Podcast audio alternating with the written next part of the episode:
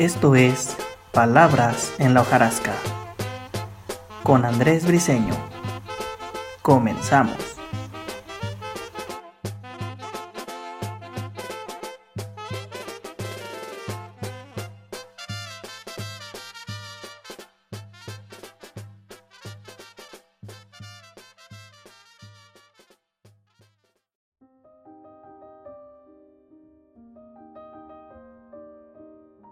Muy buenas noches. Sean bienvenidos a otra emisión más de Palabras en la hojarasca.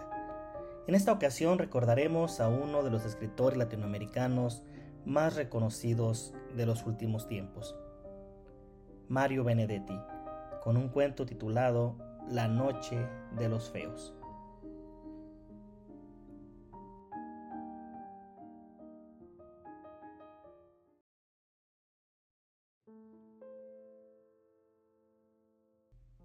Ambos somos feos, ni siquiera vulgarmente feos. Ella tiene un pómulo hundido, desde los ocho años cuando le hicieron la operación. Mi asquerosa marca junto a la boca viene de una quemadura feroz, ocurrida a comienzos de mi adolescencia. Tampoco puede decirse que tengamos ojos tiernos, esa suerte de faros de justificación por los que a veces los horribles consiguen arrimarse a la belleza. No, de ningún modo. Tanto los de ella como los míos son ojos de resentimiento, que solo reflejan la poca o ninguna resignación con que enfrentamos nuestro infortunio. Quizá eso nos haya unido. Tal vez unido no sea la palabra más apropiada. Me refiero al odio implacable que cada uno de nosotros siente por su propio rostro. Nos conocimos a la entrada del cine haciendo cola para ver en la pantalla a dos hermosos cualesquiera. Allí fue donde por primera vez nos examinamos sin simpatía, pero con oscura solidaridad. Allí fue donde registramos, ya desde la primera ojeada, nuestras respectivas soledades. En la cola todos estaban de a dos, pero además eran auténticas parejas, esposos, novios, amantes, abuelitos. Vaya uno a saber. Todos, de la mano del brazo, tenían a alguien. Solo ella y yo teníamos las manos sueltas y crispadas. Nos miramos las respectivas fealdades con detenimiento, con insolencia, sin curiosidad. Recorrí la hendidura de su pómulo con la garantía del desparpajo que me otorgaba mi mejilla encogida. Ella no se sonrojó. Me gustó que fuera dura que devolviera mi inspección con una ojeada minuciosa a la zona lisa, brillante, sin barba de mi vieja quemadura.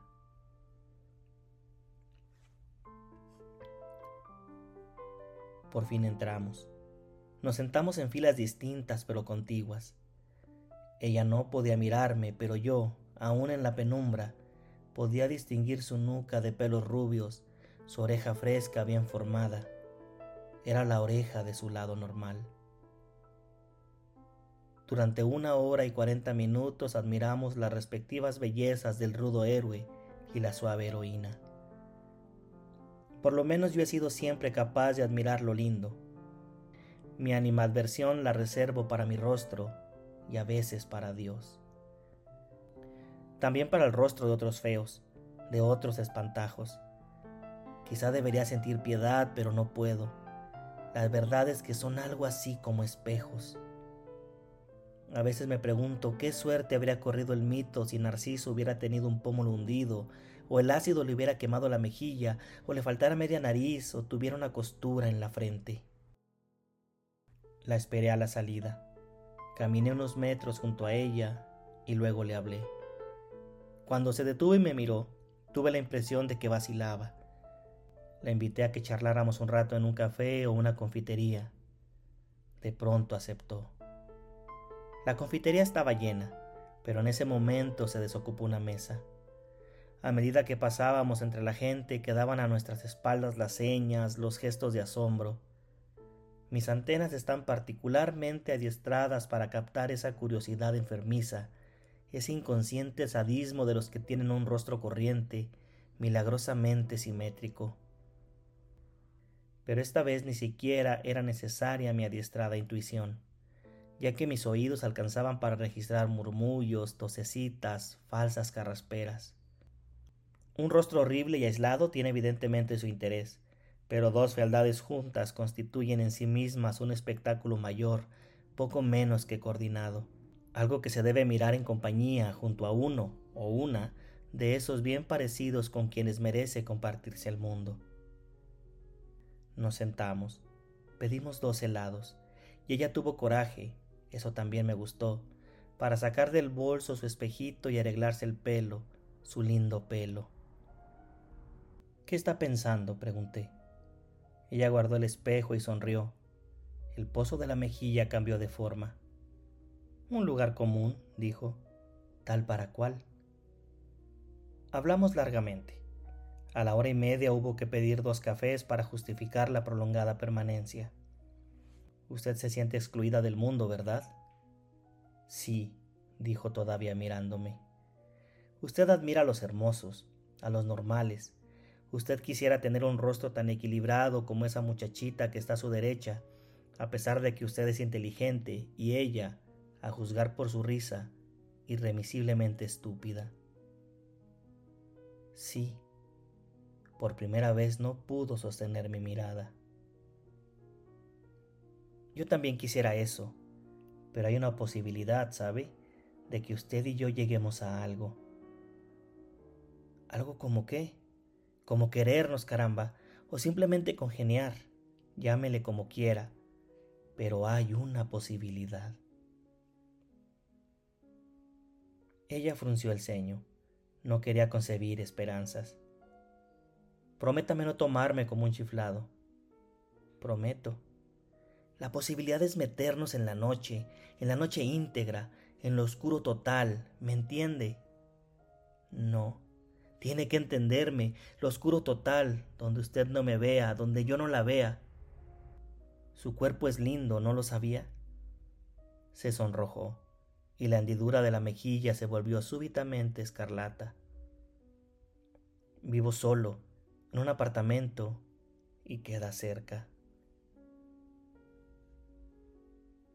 Levantó la cabeza y ahora sí me miró preguntándome, averiguando sobre mí, tratando desesperadamente de llegar a un diagnóstico. Vamos, dijo.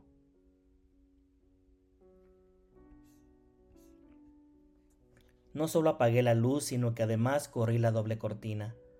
A mi lado ella respiraba y no era una respiración afanosa. No quiso que la ayudara a desvestirse. Yo no veía nada, nada, pero igual pude darme cuenta de que ahora estaba inmóvil, a la espera. Estiré cautelosamente una mano hasta hallar su pecho. Mi tacto me transmitió una aversión estimulante, poderosa. Así vi su vientre, su sexo. Sus manos también me vieron. En ese instante comprendí que debía arrancarme y arrancarla de aquella mentira que yo mismo había fabricado o intentado fabricar. Fue como un relámpago. No éramos eso, no éramos eso. Tuve que recurrir a todas mis reservas de coraje, pero lo hice. Mi mano ascendió lentamente hasta su rostro, encontró el surco de horror y empezó una lenta, convincente y convencida caricia. En realidad mis dedos, al principio un poco temblorosos y luego progresivamente serenos, pasaron muchas veces sobre sus lágrimas. Entonces, cuando yo menos lo esperaba, su mano también llegó a mi cara y pasó y repasó el costurón y el pellejo liso, esa isla sin barba de mi marca siniestra. Lloramos hasta el alba, desgraciados, felices. Luego me levanté y descorrí la cortina doble.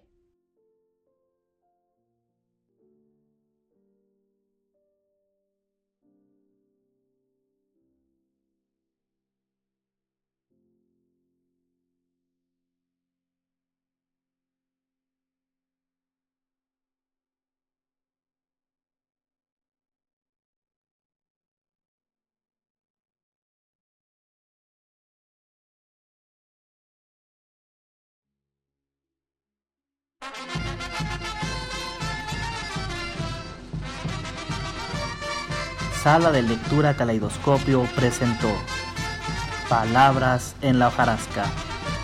Hasta la próxima.